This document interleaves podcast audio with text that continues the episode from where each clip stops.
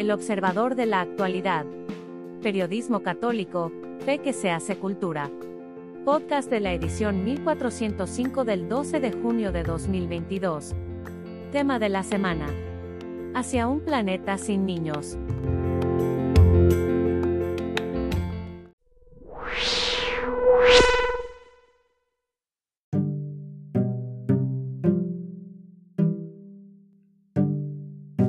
Vasto mundo por el de la voz Jaime Septién. Nikos Kazantzakis, el famoso escritor griego, decía que todo lo que toca un niño lo convierte en niño. Desde siempre hemos tenido la sensación de que la niñez es la época dorada de la vida. No hay preocupaciones, hay inocencia. Y claro está, la obra póstuma del teólogo Hans Urs von Balthasar, que recoge en su título la advertencia de Jesús, si no se hacen como este niño. El libro de von Balthasar comienza con una frase categórica. La actitud de Jesús respecto a los niños fue absolutamente clara e inequívoca. Nadie podrá entrar en el reino de los cielos que ha llegado con él si no se convierte y vuelve a sus sentimientos originarios. Los sentimientos que todavía no están influidos por el desorden, por la ambición, por el egoísmo o por la venganza. Otro gallo cantaría en el mundo si, cuando menos en lo que respecta a la amistad social, esa que tanto quiere para nuestros días el Papa Francisco, nos volviéramos como niños. El principito lo dice de una manera auténtica cuando afirma que lo esencial es invisible para los ojos. ¿Cuántas veces hemos visto a un niño extasiado ante una rosa? El pequeño príncipe de Saint-Exupéry tenía una rosa en su planeta y era su rosa porque la cuidaba. El cuidado de lo que a los adultos nos parece superfluo es el comienzo de la compasión y en el corazón del niño hay un sentimiento puro de compasión por el otro. El problema más grande que tenemos en el planeta es que nos estamos quedando sin niños. Y la muestra está en las guerras, en el deterioro de la casa común, en el pisoteo de la rosa y en el desprecio de la risa, en el descrédito de la verdad y en la magnificación de la avaricia como señal de éxito ¿Qué puede ser más exitoso que un nuevo ser humano, que un pequeño signo de admiración del universo? Hacia un planeta sin niños es a donde vamos llevando a nuestra Tierra.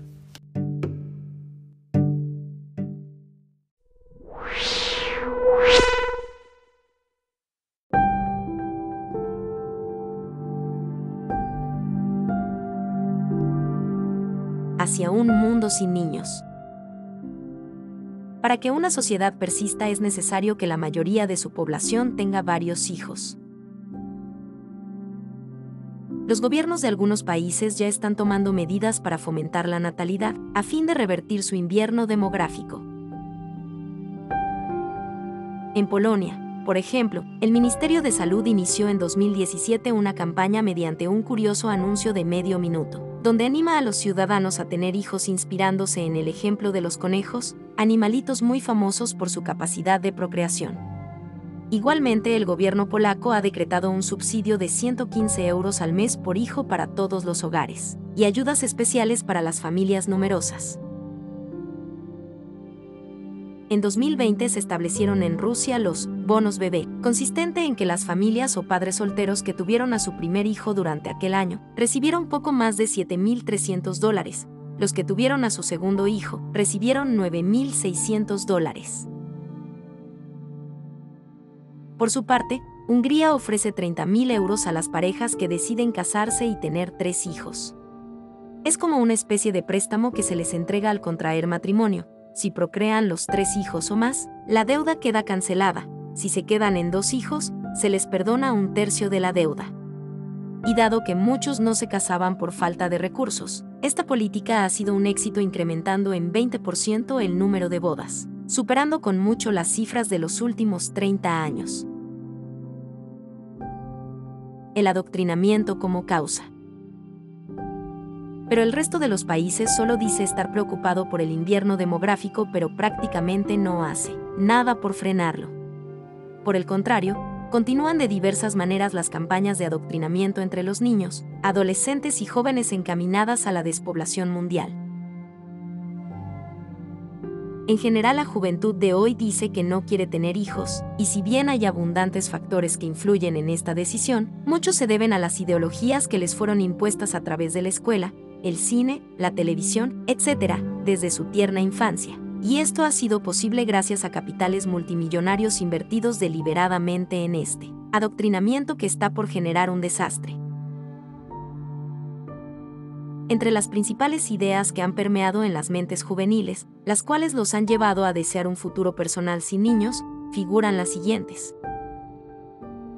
Aplazamiento o hasta desprecio del matrimonio en el afán de disfrutar una vida sin compromisos ni responsabilidades. Prolongación del tiempo de estudios haciendo posgrados para poder competir por mejores puestos de trabajo, retrasando así la formación de una familia. Búsqueda de la estabilidad laboral, posponiendo de nuevo la familia y barra diagonal o la paternidad. Planes de alcanzar un nivel económico alto antes de tener hijos. Primero tener una buena casa propia, autos, algunos lujos, etc. Volatilidad de las relaciones de pareja. Si estas no son sólidas no se quiere tener hijos. La inmensa mayoría de los jóvenes hoy optan por la unión libre. Egoísmo y pereza, que rechaza tener hijos por el costo económico que representan y por el esfuerzo que significa atenderlos. Confusión sobre el valor de la vida humana, creyendo que es semejante a la de cualquier animal irracional. Por eso cada vez hay más parejas que, en lugar de un hijo, optan por un perrijo o alguna otra mascota a la que tratan como si fuera un niño feminismo radical en expansión, que está inculcando la idea de que el matrimonio y la maternidad son herramientas para esclavizar a las mujeres, y menosprecia a los varones por el solo hecho de ser varones. Entre los valores que son propios de la masculinidad, el sacrificio es quizá el más importante. A lo largo de la historia humana, el varón se sacrificó hasta la muerte a fin de ganar el sustento para su familia y defenderla de las invasiones y demás peligros que la amenazaban, pero al ser ahora ridiculizada esta disposición natural masculina, ¿quién puede sentirse llamado al sacrificio en el matrimonio y la paternidad? Ideología climática que aboga por la práctica mundial de la anticoncepción y del aborto como herramientas de reducción de la población a fin de frenar el calentamiento global. Declive de la religiosidad, pues donde Dios y sus enseñanzas son dejados de lado, la apertura a la vida creced y multiplicaos, y llenad la tierra, Génesis 1, 28, también desaparece. Falta de esperanza. Solo se piensa en cosas malas, que si uno de cada seis niños en el mundo vive en pobreza, que si 160 millones de niños tienen que trabajar, etc. Por tanto, que no hay que traer más niños al mundo porque van a sufrir. El mundo no encuentra razones para la esperanza, pero los cristianos sí. Solo en el designio de Dios Creador se pueden encontrar las razones auténticas para acoger con entusiasmo una nueva vida.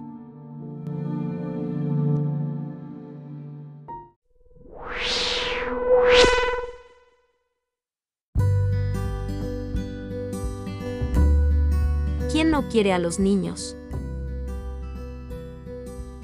Pío XII afirmó en 1958 que las familias grandes son las más bendecidas por Dios, predilectas y estimadas por la Iglesia como preciosísimos tesoros, y agregó que la familia numerosa bien ordenada es casi un santuario visible.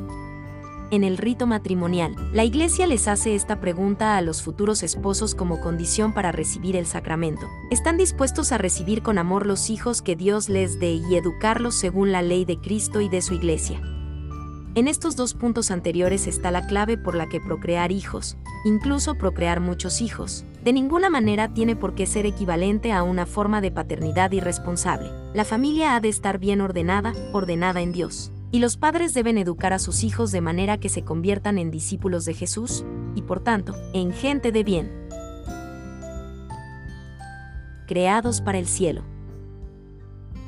Existe una vieja afirmación teológica, sostenida por San Cipriano, San Agustín y otros santos y místicos, según la cual el ser humano fue creado para llenar los huecos que dejaron en el cielo los ángeles caídos, demonios. Solo cuando tales lugares se llenen vendrá el fin del mundo. Y puesto que aún no ocurre el juicio final, es porque en los planes de Dios aún falta gente por nacer. Si la Madre Teresa de Calcuta conocía o no dicha afirmación teológica, igual decía con esa sencillez que la caracterizaba. Los niños son como las estrellas, nunca hay demasiados. En resumen, nadie ha nacido de más. Pero ciertamente no todos los que nacen han cumplido el designio divino, ya que el Señor creó libres a los seres humanos, tal como creó libres a los ángeles, de ahí que una tercera parte de estos se rebelaran contra Dios y fueran expulsados del cielo. Apocalipsis 12, 4, 7 a 8. Pero, en medio de esta rebeldía, el diablo ha bajado donde vosotros con gran furor, sabiendo que le queda poco tiempo, Apocalipsis 12, 2. Él y sus huestes intentan retrasar lo más posible el plan de Dios, y con astucia inspiran ideologías encaminadas a reducir el número de nacimientos y el número de personas que salvan su alma. Al menos 50 millones de bebés son abortados cada año, pequeños que al no recibir el bautismo posiblemente no ocupan un lugar en el cielo, no gozan de Dios pero tampoco sufren, escribió San Pío X en su catecismo, ideología de género que imposibilita la procreación, políticas públicas destinadas a reducir la natalidad, corrientes de pensamiento ecológico radical como la del movimiento voluntario de extinción humana, y personajes conocidos que no han escondido sus intenciones. Antidemográficas. Es necesario que reduzcamos la población humana a menos de mil millones, Paul Watson, escritor y ambientalista. Una población total de 250 a 300 millones de personas, una disminución del 95% de los niveles actuales, sería ideal. Ted Turner, fundador de CNN, mis tres metas fundamentales serían reducir la población mundial a unos 100 millones de habitantes, destruir el tejido industrial y procurar que la vida salvaje, con todas sus especies, se recobre. Dale Foreman, cofundador. The First, etc.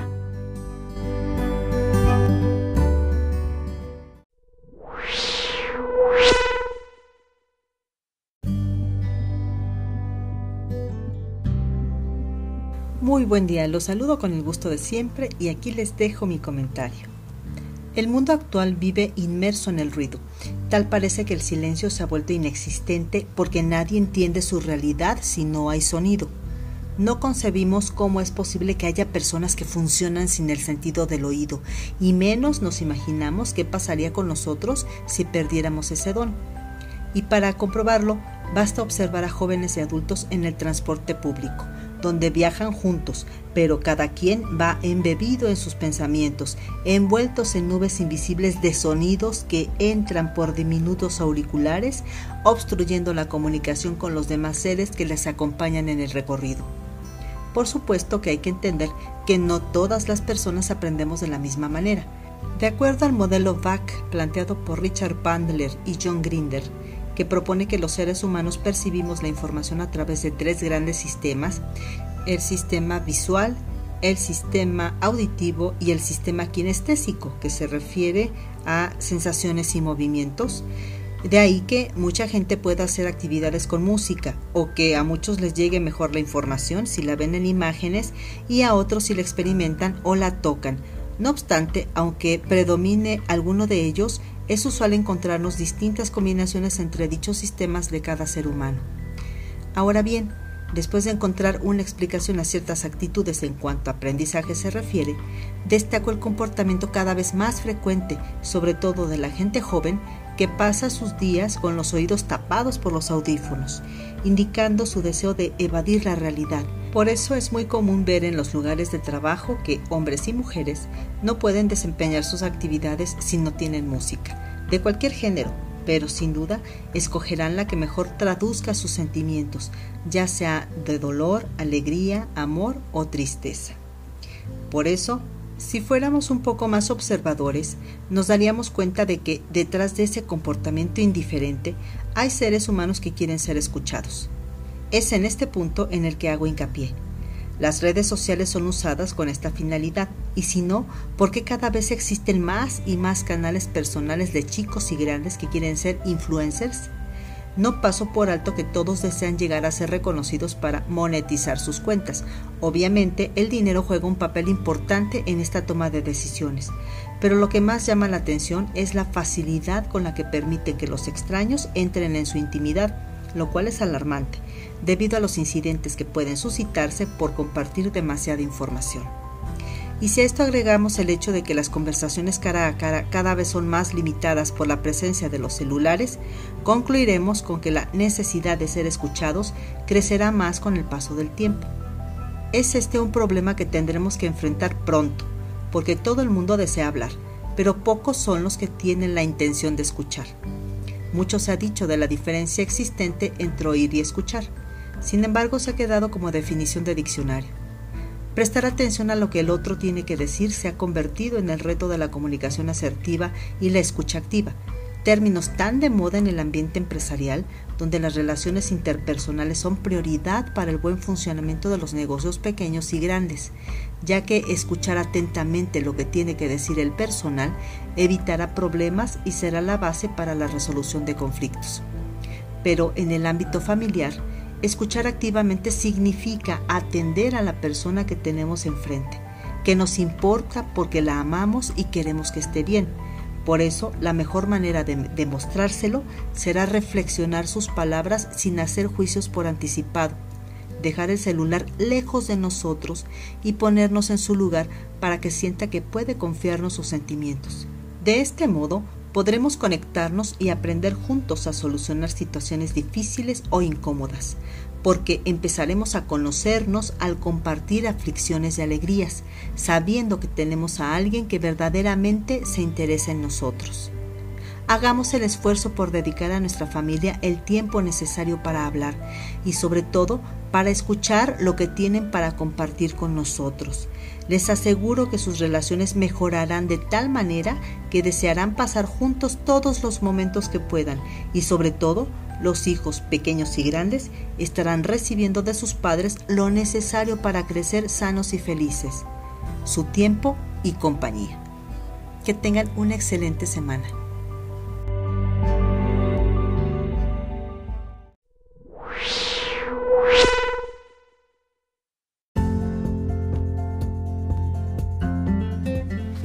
Políticos o catequistas por Mario de Gasperín Gasperín, obispo emérito de Querétaro. Ser catequista es prestar un servicio siempre apreciado y reconocido en la iglesia. Debemos cuidarlo porque ahora el discurso político ha asumido un tono religioso y moralizador, generando confusión entre los católicos. Referencias al Evangelio, a la moral, a las imágenes o al Papa se escuchan con frecuencia. En un escrito leo, miles de servidores de la nación que hacen lo suyo calle por calle, empleando las viejas cruzadas de evangelización de los católicos misioneros. Para ayudar a diluir los posibles equívocos, además de la doctrina del catecismo, quiero recordar una doble enseñanza de Jesús frente a la política y frente al poder. La predicación se centró en el anuncio del reino de Dios, expresión más asequible al pueblo, al pueblo judío, que a sus gobernantes, todos ellos extraños y sumisos al imperio romano. Jesús se las tuvo que ver con dos frentes distintos en Galilea. Aquí enfrentando a los partidarios de la rebelión violenta de los llamados celotes o sicarios. Estos confundían el reino de Dios con la liberación política de Israel. A sus cuestionamientos, Jesús responde tajante a uno de sus seguidores, eso no le corresponde saberlo Dios tiene su tiempo. Si Dios abriga este designio, no serán ellos los protagonistas. Con su respuesta, Jesús espiritualiza su misión, es decir, la pone bajo el signo del Espíritu. El Espíritu de Jesús seguirá desplegándose en la iglesia con todo su poder cuando liberado, dignificado el hombre, sin escatimar las necesarias resonancias sociales y políticas concomitantes. Es el Salvador de los hombres. En Judea. El otro frente fue el ejercicio personal del poder del imperio romano. Diálogo contundente fue el que sostuvo Jesús en Jerusalén con los herodianos proromanos y los fariseos antiromanos, enviados como espías que fingieron ser personas honradas con el propósito de atrapar a Jesús en una palabra y entregarlo al poder y la autoridad del gobernador. Así lo dice San Lucas. Nosotros conocemos bien ese proceder. La pregunta amañada era esta. ¿Es lícito que paguemos el impuesto al César? Pregunta más que política religiosa, pues pagar el tributo significa reconocer la autoridad del César, autoproclamado Dios. Jesús pide que le muestren un denario, que identifiquen la imagen y su letrero. La identificación sin dificultad. Es el César.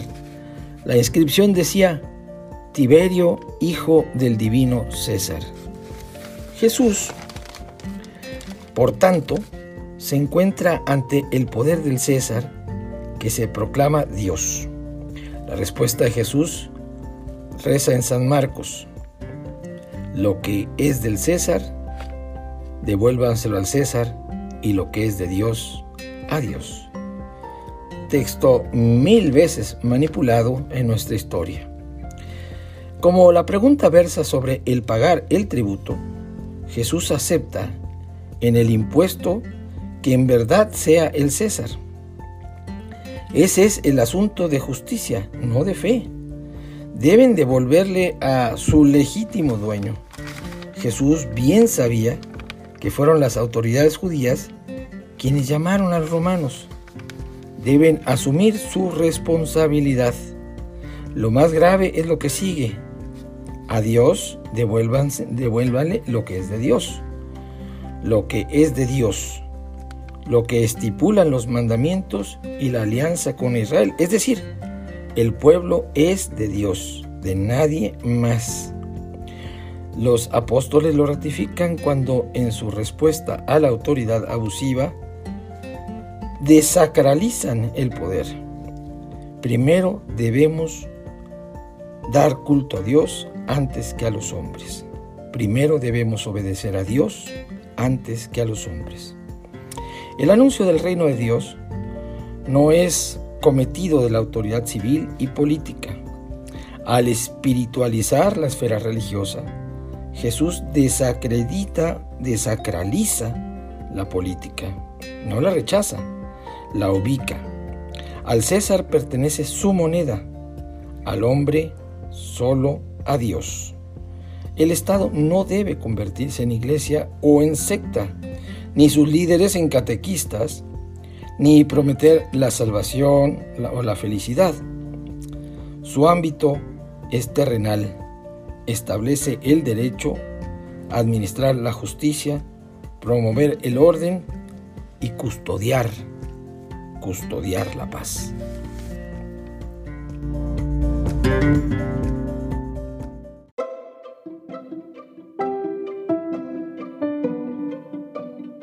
Gracias por escucharnos. Si le gusta nuestro material puede ayudarnos a seguir, puede donar en nuestro sitio o suscribirse. Visite en la web elobservadorenlinea.com.